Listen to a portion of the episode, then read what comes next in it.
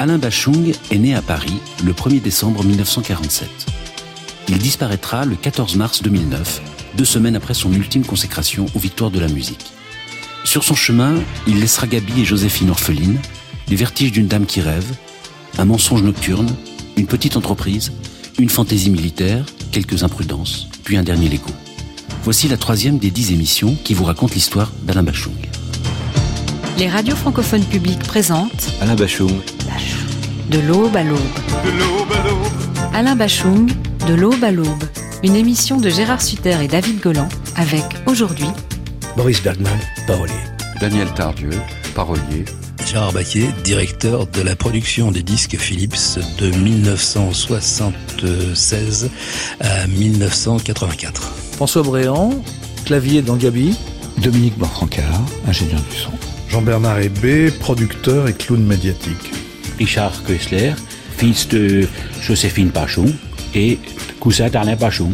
Pierre Mikhailov. J'ai donc euh, écrit plusieurs biographies, dont celle euh, d'Alain Bachung, euh, qui s'appelle euh, Bachung Vertige de la vie. Marc Bess, euh, auteur, a pu faire la biographie d'Alain Bachung de son vivant.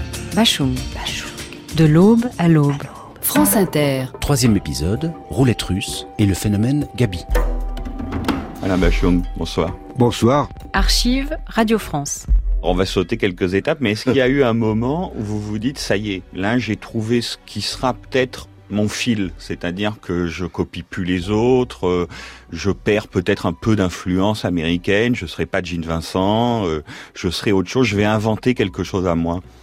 Je pense que c'est avec un album qui s'appelle Roulette russe, où j'avais l'impression d'avoir euh, euh, découvert un tout petit peu, enfin soulevé quelque chose qui m'était plutôt personnel, parce que j'y mettais des, des choses vraiment... C'était pas seulement pour faire du, texte euh, euh, écrit plus ou moins bien, c'était des choses qui me concernaient. Et ça, c'était assez nouveau, parce que euh, on m'avait fait signer des contrats pour enregistrer des disques. Il n'était pas tellement question qu'on s'investisse personnellement là-dedans. Il était question de, de vous foutre derrière un micro pour faire un disque euh, qui doit se vendre euh, plus ou moins. Et puis faire le chanteur. Quoi. Faire le- oui, et alors après, je me suis aperçu que je pouvais pas fonctionner comme ça. Il fallait que ça me ressemble ou, ou que je puisse l'assumer ou le ou être heureux avec, tout simplement. Voilà.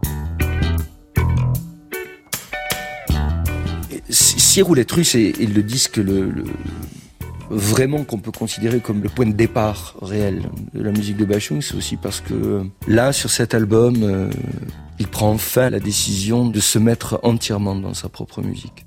Marc Bess, auteur de Bachung une vie, paru chez Albin Michel. Avec Roulette Russe, euh, Bachung euh, rentre dans son blues, vraiment. Il y a un changement de posture radical par rapport à sa propre musique. Euh, vraiment, la musique devient pour lui le moyen d'exprimer exactement euh, ce qu'il est, euh, où il en est, ce qu'il vit. Et c'est très certainement pour ça que ce disque a, a une force noire assez particulière. C'est qu'en fait, il est le premier disque autobiographique d'Alain. On est en 78, 79. euh, il vient de perdre sa mère. il est en plein divorce. Euh, il traverse une période sentimentale extrêmement euh, dure. Il sait, avec le décès de sa mère, qu'il n'a plus aucune chance désormais de savoir qui était réellement son père. On est à la fin d'un cycle, vraiment à la fin d'un cycle. Et euh, ce disque purge tout ça, vraiment. J'ai plaqué mon job à la station-service, c'était plus supportable. Les filles qui montraient leurs cuisses, rien que pas vis dans les décapotables. Elle me crachait un billet de mille en me demandant de vérifier l'huile. Aujourd'hui j'ai plus les mains sales. J'ai plus personne pour me faire du mal. Euh, le deuxième album, Roulette Russe, hein, donc, était beaucoup plus proche de ce qu'était Alain à ce moment-là. Et donc, euh, c'est vrai que il était plus sombre. Daniel Tardieu, parolier.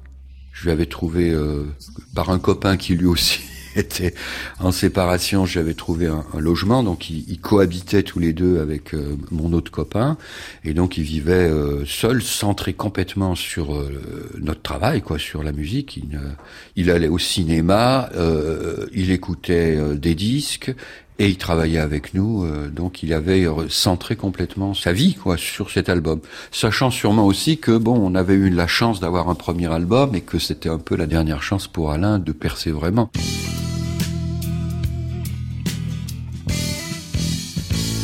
Marc Bess, biographe de Bachung.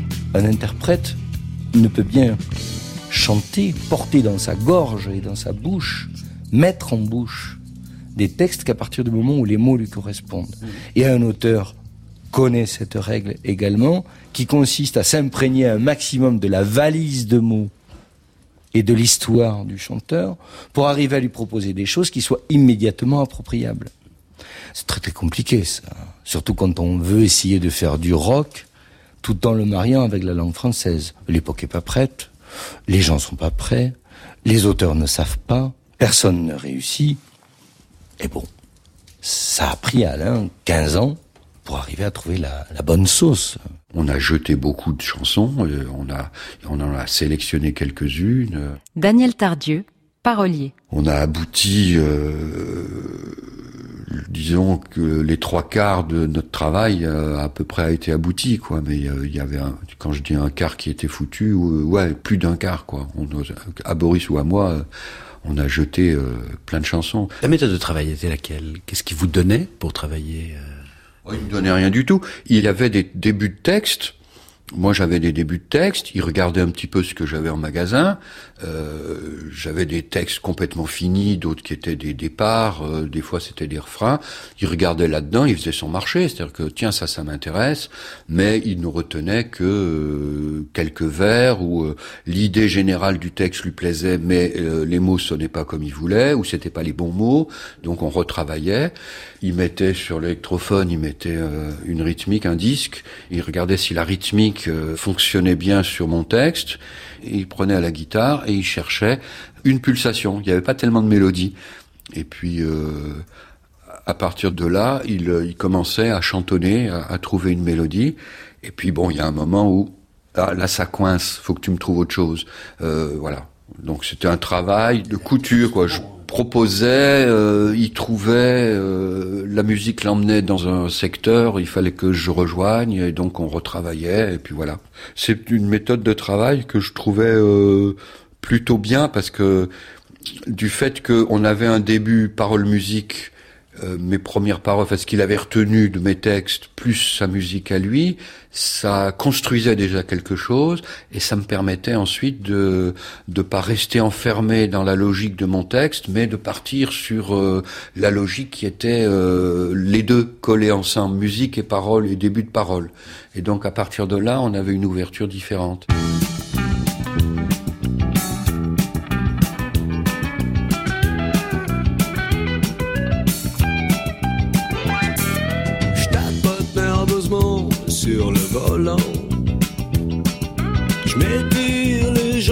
Jambes sur le siège avant. Je m'arrange un peu les valseuses. Dans le rétro, j'ai l'arrêt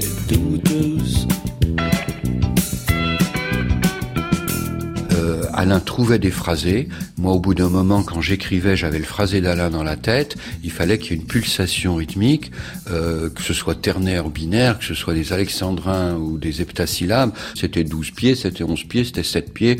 Euh, je crois pas, euh, ou même des trucs très courts, quoi. Euh, mais il y a toujours quand même chez Alain cette, euh, il avait ce sens du phrasé, de faire chanter le français à l'américaine, quelle que soit la rythmique. Combien de temps ça dure une, écriture de chanson avec Alain Bachung? Oh, Ça peut être très rapide, hein, ça peut, on peut en, deux trois jours, euh, deux trois séances entre nous euh, arriver à aboutir ou alors je finalise chez moi, euh, il y a deux trois vers qui manquent, ou il y a là tel endroit, tel mot qui lui plaît pas, il faut trouver autre chose, donc je lui propose des trucs même au téléphone. Et puis bon, euh, ça peut être rapide, des fois ça peut être beaucoup plus long. Sur Bijoux, j'ai bloqué euh, terrible à un moment, j'avais les deux premières strophes, on avait le refrain, je trouvais plus la suite, je voyais pas ce qui. Il me disait, je veux des trucs quotidiens, des trucs concrets et tout, j'y arrivais plus. Et donc c'est euh, Boris qui nous a tiré du, du, puits dans lequel on était, quoi. Et en, en, en une demi-heure, à tous les deux, on a fini le truc, quoi, sous la pulsion de, de Boris, qui est très là-dessus, lui, il est très inventif, très immédiat, très très ouvert. Quoi. Moi, je pense que Daniel Tardieu est un grand auteur. Boris Bergman, parolier. On était complémentaires, on était quand même aussi, je veux dire. Euh, peut-être les deux branches d'un même arbre, donc euh, je m'entendais bien avec lui. Ce qui s'est passé, c'est que il était prof de français à l'époque, et il y a une chose qu'il n'a pas réalisé, c'est que quand on commençait à travailler avec Alain, mais il fallait même plus, voilà, fallait avoir sa bouteille pour faire pipi, quoi, je veux dire, à côté, parce que il vous, pompait, mais euh, bon. Donc Daniel, à un moment, il n'avait pas travaillé en amont. Donc il avait une superbe idée, il a le, le, bijou bijou les, les je crois qu'il avait les deux trois premières lignes, je sais plus pardon, hein, il y a tellement longtemps. Et c'est vrai qu'à un moment, bon, euh, l'autre l'aidait pas, quoi. Il, il, faisait du boudin, en plus il nous faisait ses otites euh, somatiques d'avant-enregistrement. Ah, C'était radical, une petite otite, allez hop, juste avant la veille d'enregistrer. Et c'est vrai qu'à ce moment-là, bon, euh, Daniel est venu me demander si, si je pouvais pas, pouvais pas euh, coécrire le truc ensemble. Alors bon, c'est vrai qu'à partir du moment où on avait, où il y avait le titre, il y avait deux premières lignes, c'était, j'allais dire, c'était, il y a le sujet, le sujet, il était dans les deux premières lignes, de toute façon.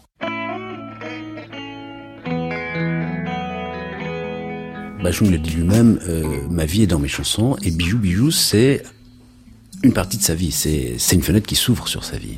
Ben, C'est-à-dire qu'il a... Enfin, moi, j'étais, euh, biographiquement parlant, disons, dans une euh, rupture. Je sortais d'une rupture. Daniel Tardieu. Et euh, Alain était en pleine rupture lui aussi avec euh, sa première femme, je sais pas, je crois que s'appelait Chantal. Et donc euh, ça correspondait, disons, très bien à, notre in the mood euh, of rupture. Hein. Et puis euh, moi je cherchais quelque chose avec euh, pour bijoux, je cherchais quelque chose qui on lisait beaucoup de, de romans américains, des policiers, trucs comme ça, et je cherchais une position d'Alain par rapport aux femmes. Et euh, dans les polars, c'est toujours euh, les mecs sont un peu machos, sont trésors, euh, poupées, euh, vous voyez, le côté un peu euh, les femmes euh, vues par, euh, par par le mal dominant. Ouais, un petit peu. Et chercher un côté qui soit pas Gainsbourg, mais qui soit quand même euh, une sorte de distanciation par rapport à, à nos mésaventures amoureuses. Et donc j'ai trouvé euh, Trésor poupée, ça allait pas. J'ai trouvé Bijou. Bijou, bijou, te réveille pas surtout. Je vais pas faire de bruit, juste un café, c'est tout. Je peux plus rester ici, je dormirai, je sais pas où. Oh, oh.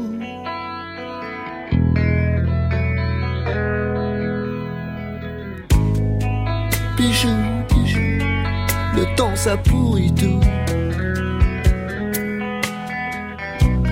Cheveux dans le lavabo, les mégots écrasés n'importe où. Puis tu prends ton bain avec de drôles de joujoux. Oh.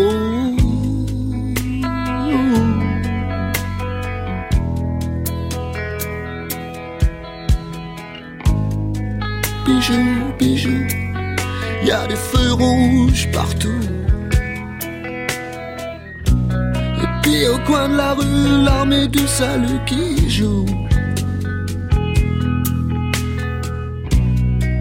À ma montre, pas de chaîne, à mes cols de chemise, pas de baleine.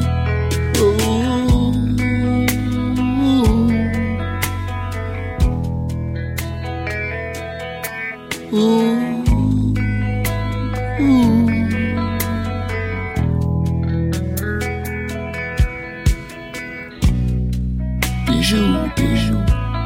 Pense à tes rendez-vous. Rappeler le gynéco, passer à la banque, prendre des sous. Trouver quelqu'un d'autre, moi je mets les bouts.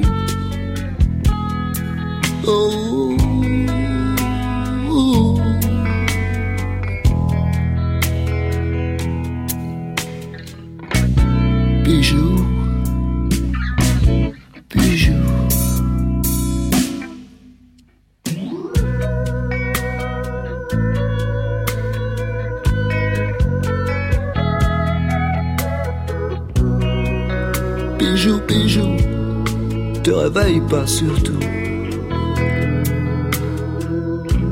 Je pourrais pas dire au revoir ce matin, j'ai pas le bon bout. Putain, ce que t'as été belle quand tu te mettais à genoux.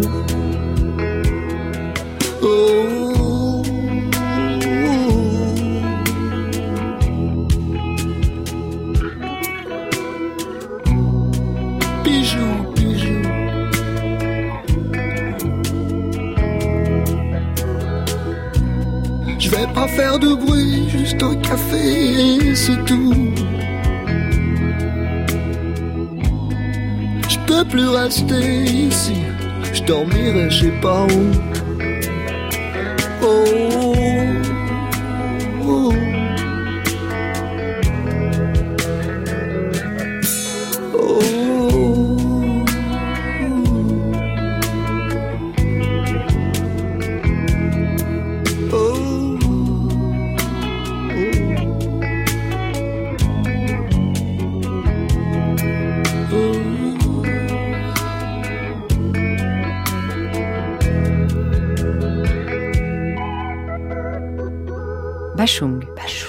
De l'aube à l'aube.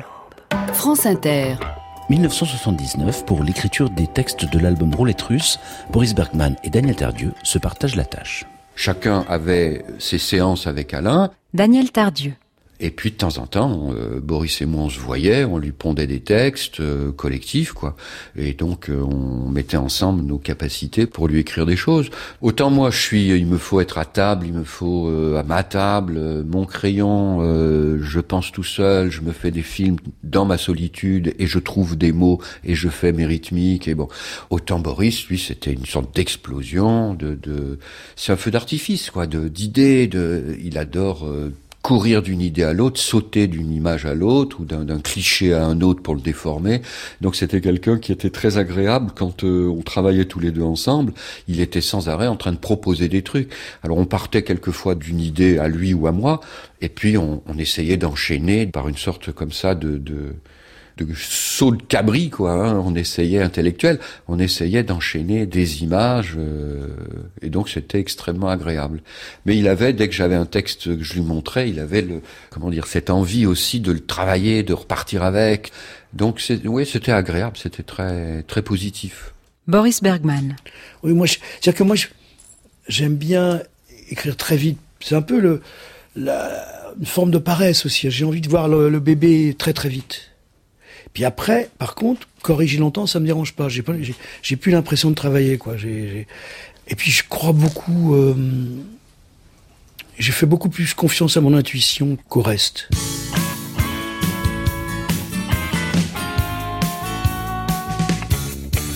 Marcel, dépêche-toi, branche-moi la sirène.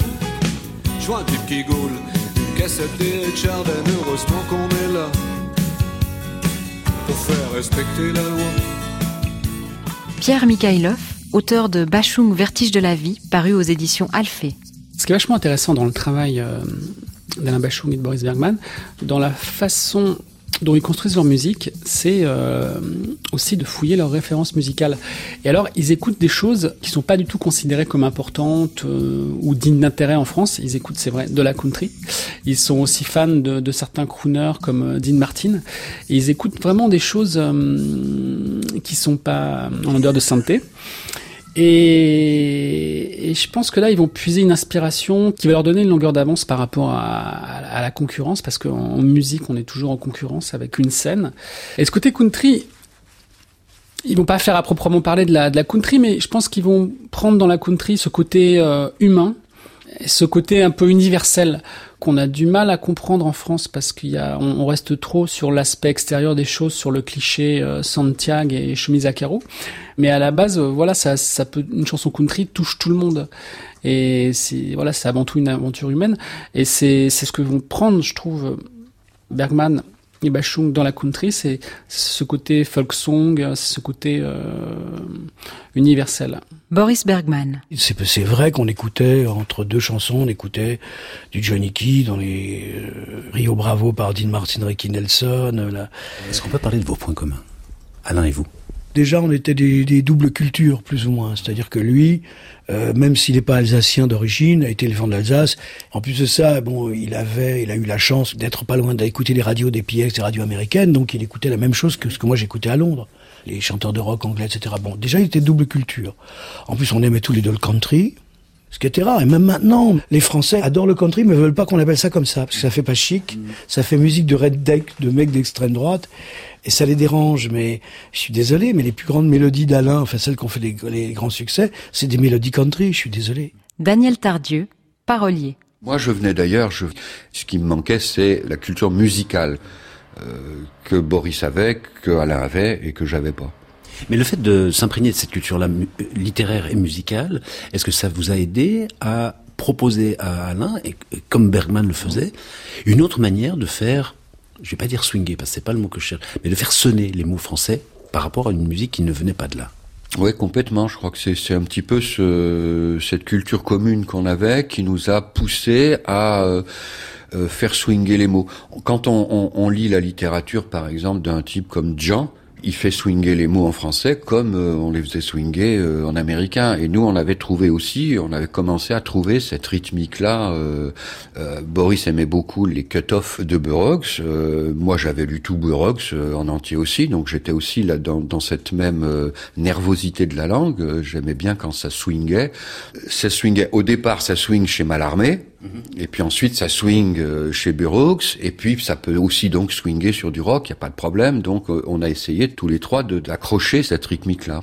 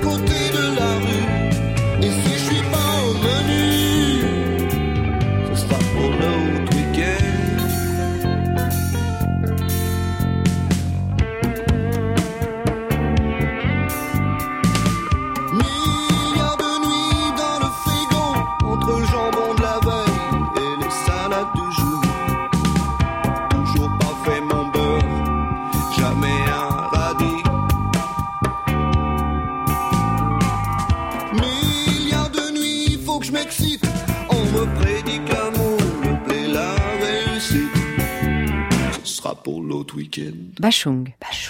De l'aube à l'aube. France Inter. Aujourd'hui, roulette russe et le phénomène Gabi. Je crois qu'à l'époque où roulette russe sort, il n'y a pas encore vraiment de public quoi, pour Bachung. Marc Bess, biographe. Même si lui a commencé à affirmer une, personnalité vraiment euh, caractéristique euh, dans la chanson d'obédience rock française, il est, il est doublé euh, de tous les côtés par des artistes qui affirment des choses plus fortes. Igelin d'un côté, Renaud, Thieffen, des gens qui vraiment, sur leur personnalité, attirent directement un public et attirent aussi directement une image et focalisent des médias sur eux parce qu'ils affirment quelque chose de manière beaucoup plus forte que Bachoum. Par contre, il y a quand même des gens qui ont bien compris euh, ce qui est en train de se jouer là. Ces gens-là, c'est évidemment les gens qui diffusent du rock dans les programmes nocturnes euh, de Radio France et puis euh, dans les périphériques, RTL, RMC, Europe 1. Il y a des gens comme Jean-Bernard Hébé, comme Francis Zégut, comme Georges Lang, qui sont là et qui, comme Patrice Blanc-Francard, comme Alain Manval, qui diffuse du bachung euh, la nuit et qui se débrouille pour qu'il rentre dans des programmations en rotation accélérée. Bon, alors évidemment, on est quand même à une période euh, où il faut se rappeler qu'il n'y a toujours pas les radios libres. On est sur euh, cinq radios qui font la pluie et le beau temps en termes de mode musical et qui sont prescriptrices dans ce qu'il faut écouter ou pas. Donc bon, il arrive à exister dans les programmes nocturnes, mais dans les programmes diurnes, c'est pas encore ça. On a, on, a dû euh, vendre 2000, 2200 euh, 30 cm. Gérard Baquet, directeur de la production des disques Philips. Et là, c'est posé un problème. Euh, moi, j'avais signé un contrat euh, avec Alain pour un album qui était bien sûr euh, possibilité de reconduire. Et là, la direction m'a dit stop, vous y avez cru, vous avez été le seul, on laisse tomber. Et j'ai eu le, une idée. on avait un disque en production de Paul Moria, qui était un chef d'orchestre, comme vous savez, qui écrivait, on convoquait des musiciens, ce qu'on appelait des requins, une section rythmique, des cuivres, euh, des plumes, et hop, euh, on lançait le truc et ça allait très très vite. Et on avait un budget pour Paul Moria qui était un budget, euh, je dirais moyen, mais comme il allait très très vite dans ses enregistrements, on s'est retrouvé avec une queue de ce qu'on appelle une queue de séance, une, une queue de production.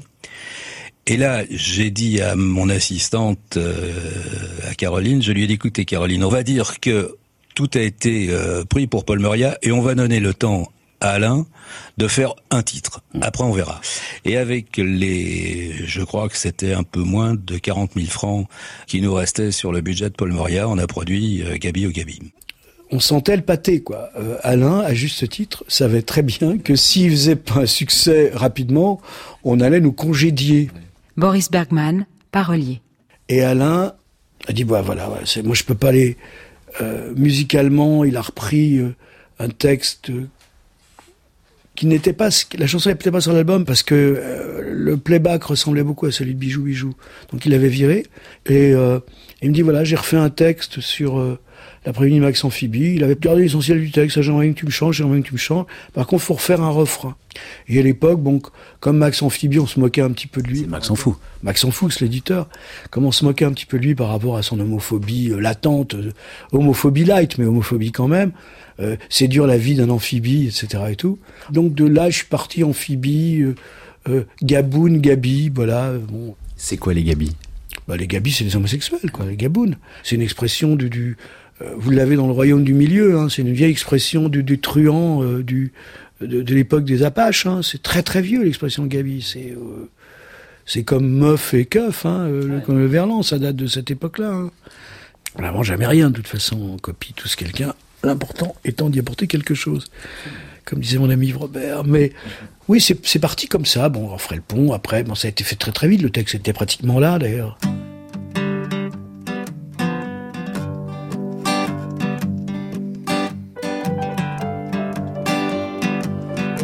Fais mon footing au milieu des algues et des cons.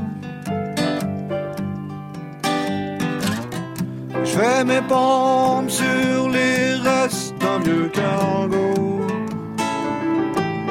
faudrait peut-être que je remonte. J'ai de l'eau dans les branchies. C'est pas toujours la vie d'amphibie.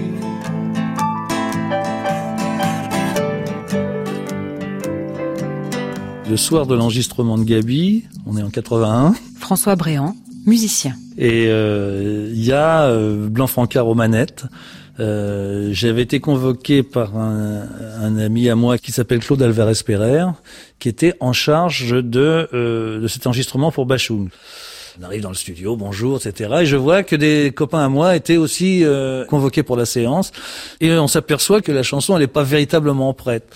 Et donc on cherche une, une façon de la, de la faire tourner avec une mélodie incertaine que Alain euh, balbutiait en, en yaourt, euh, c'est-à-dire une sorte de, de, de langue euh, se voulant euh, évoquer les consonances euh, anglophones on avait tous le casque, on écoutait son truc et on est ce qu'il improvisait plus ou moins. Enfin, s'il y avait un, un, vague cadre sur la chanson, mais comme c'est une chanson répétitive avec un riff, euh, il n'y a pas véritablement des sections avec des harmonies qui changent, etc.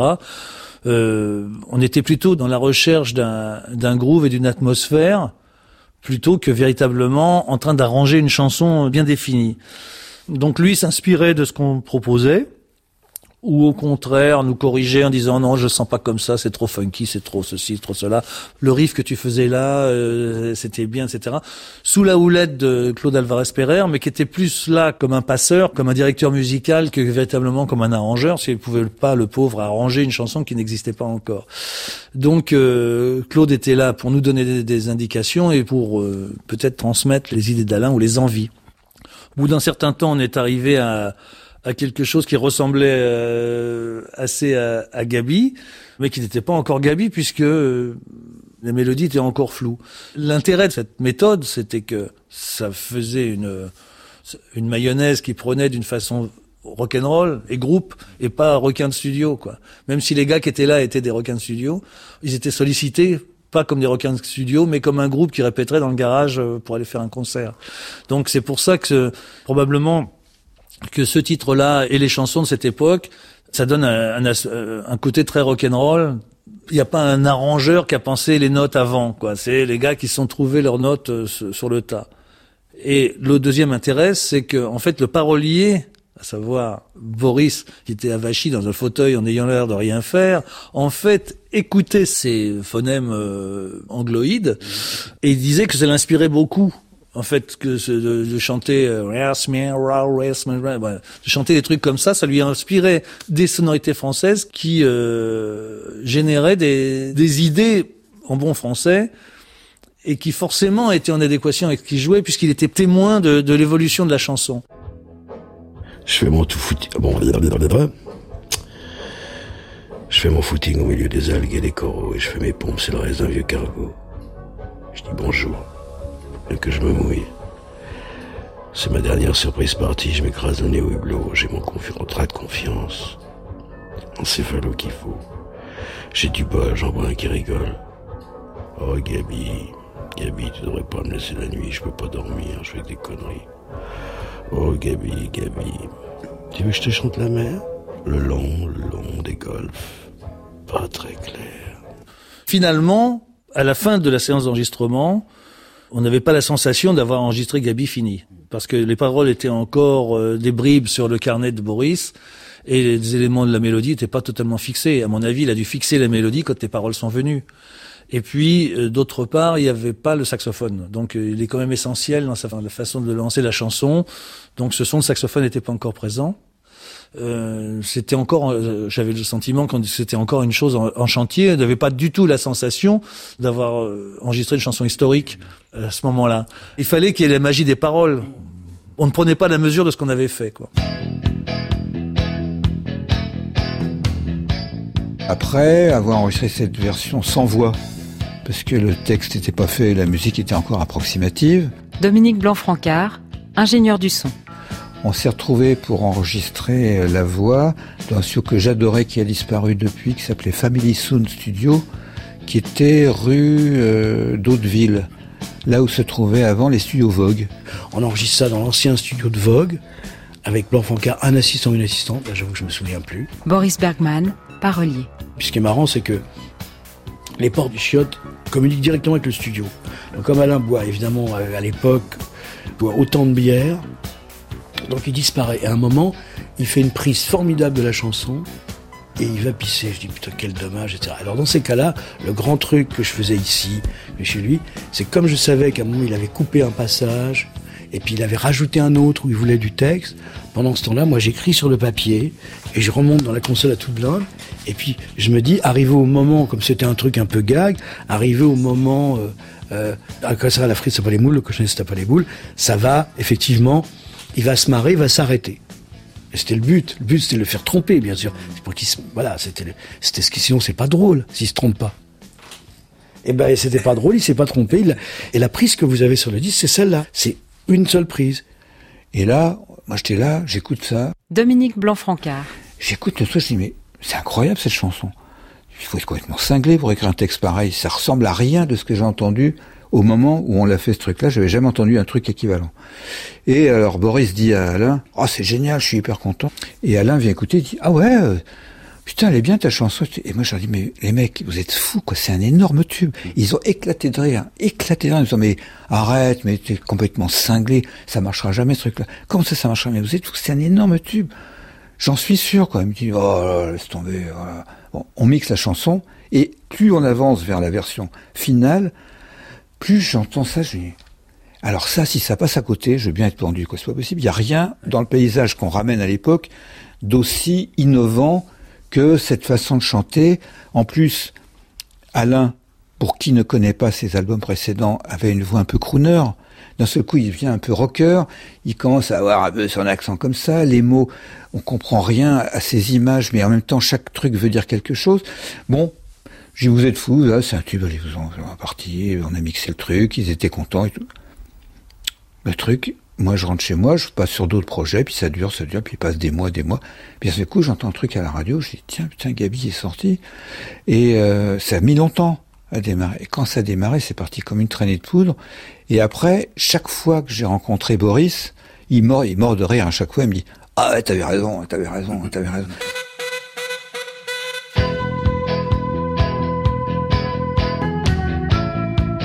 Crois que c'est Alain qui a eu l'idée de mettre l'intro de sax de Reminiscing de, de Bodioli. Qui est d'ailleurs pas une chanson de Bodioli, d'ailleurs, qui est une chanson de Leber Stoller. Je fais mon footing au milieu des algues et des coraux. Et je fais mes pompes sur les restes d'un vieux cargo. Je dis bonjour. Faut bien que je me mouille. C'est ma dernière surprise partie, je m'écrase le nez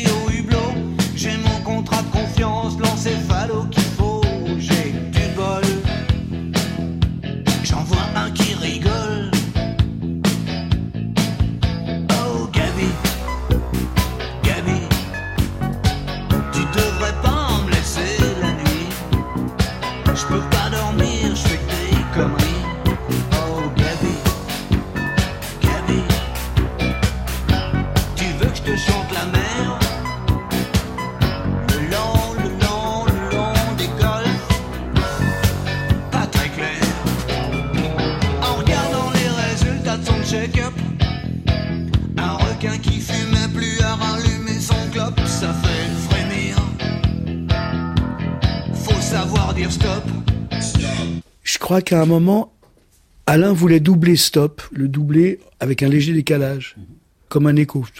Boris Bergman. Et puis, je crois qu'il l'a fait, que ça marchait pas. Enfin, je sais plus pourquoi ça marchait pas. Et à ce moment-là, Blanc-Francard a dit, si tu veux, moi je vais le faire. Et Blanc-Francard l'a fait de la console sur l'interphone. Et ça a été enregistré comme ça. Et c'est resté comme ça.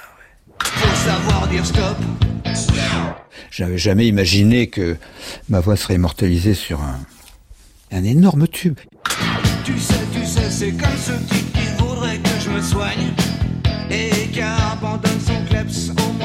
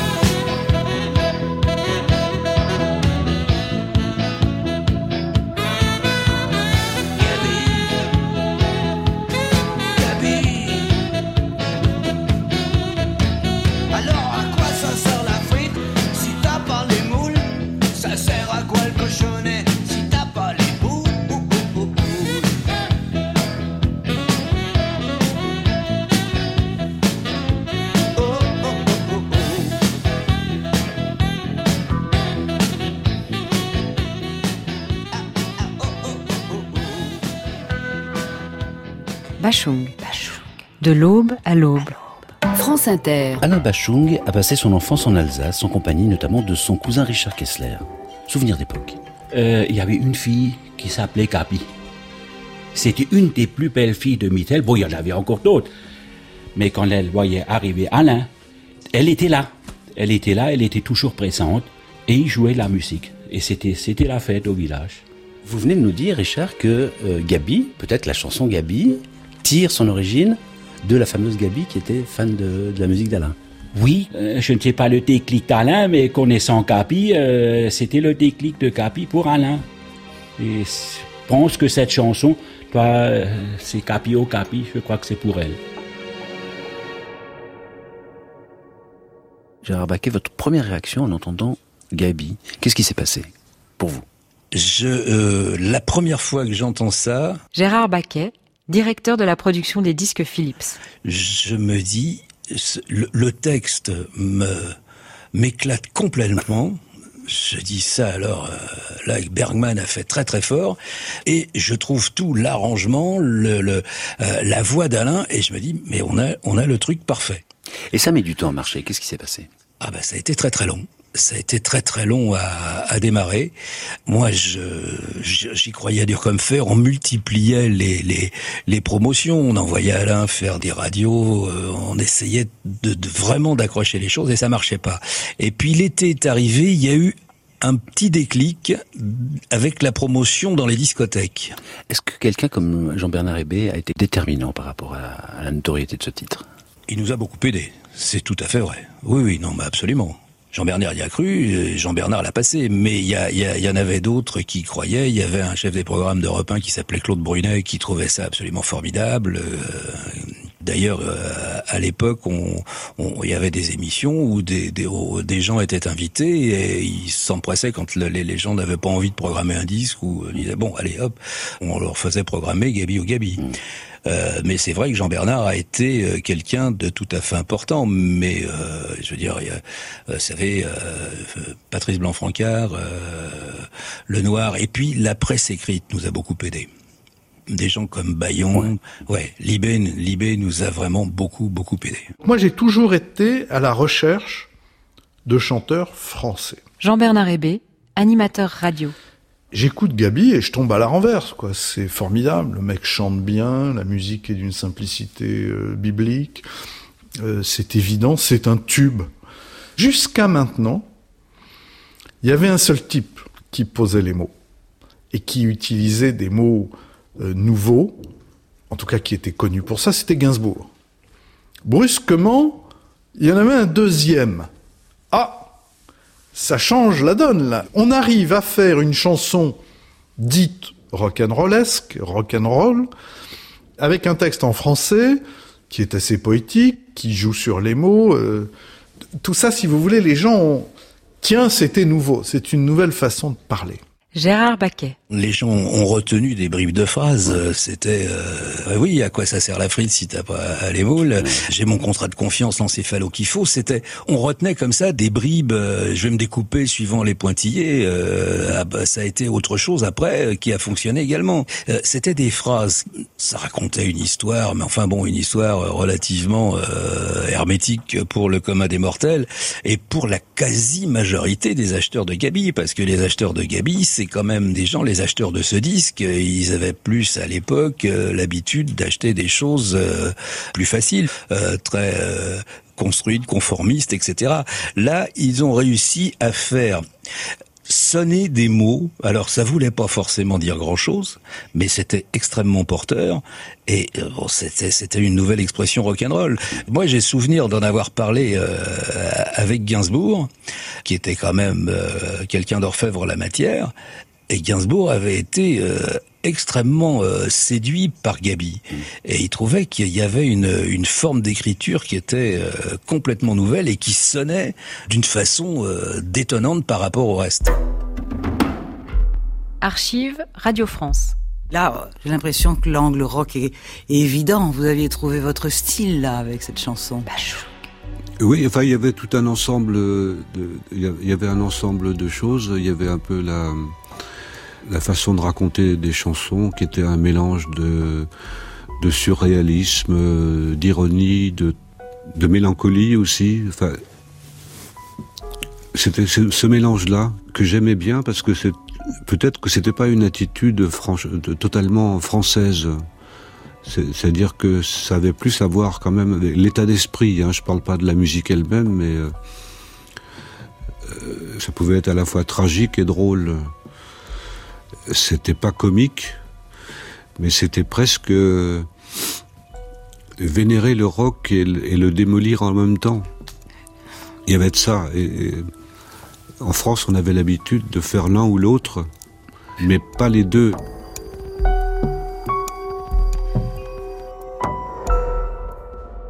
Ça a pris à Alain 15 ans pour arriver à trouver le bon amalgame, le bon alliage. Marc Bess, biographe de Bachung.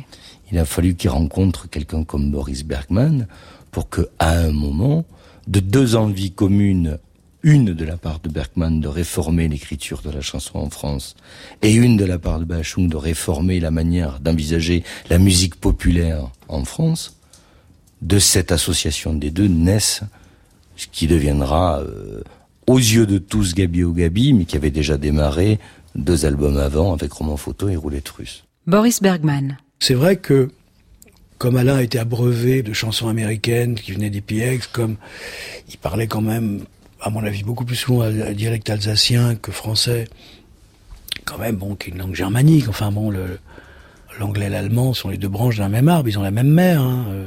Donc c'est vrai que avec Alain, j'ai pu fonctionner comme je fonctionnais à l'époque où je, ne faisais pratiquement que des textes anglais. C'est-à-dire que pour moi, c'était le son qui donnait le sens. Donc quand j'arrive sur une musique, même encore aujourd'hui, euh, c'est le son qui m'amène le sens, c'est le son qui m'amène l'idée. Marc Bess.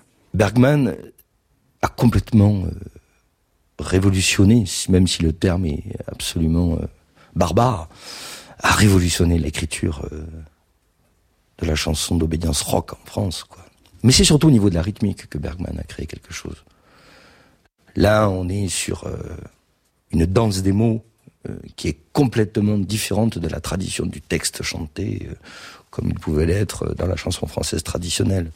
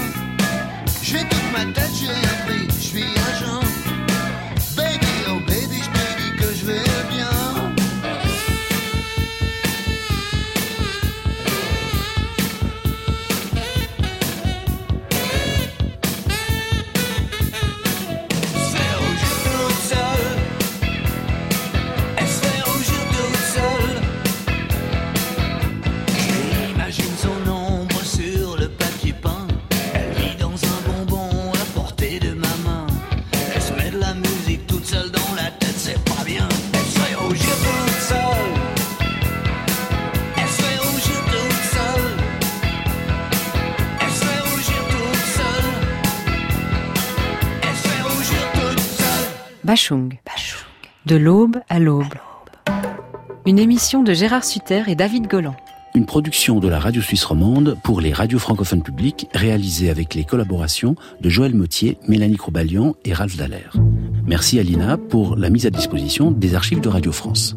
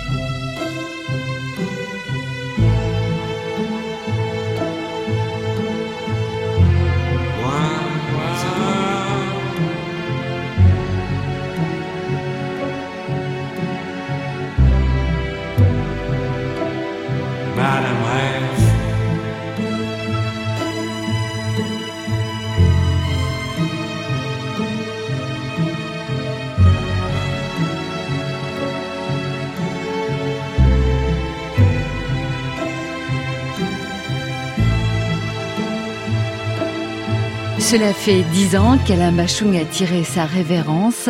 Pour retracer sa carrière, France Inter vous invite à réécouter tout au long de l'été la série de l'aube à l'aube. Samedi prochain, quatrième épisode autour des vertiges de l'amour.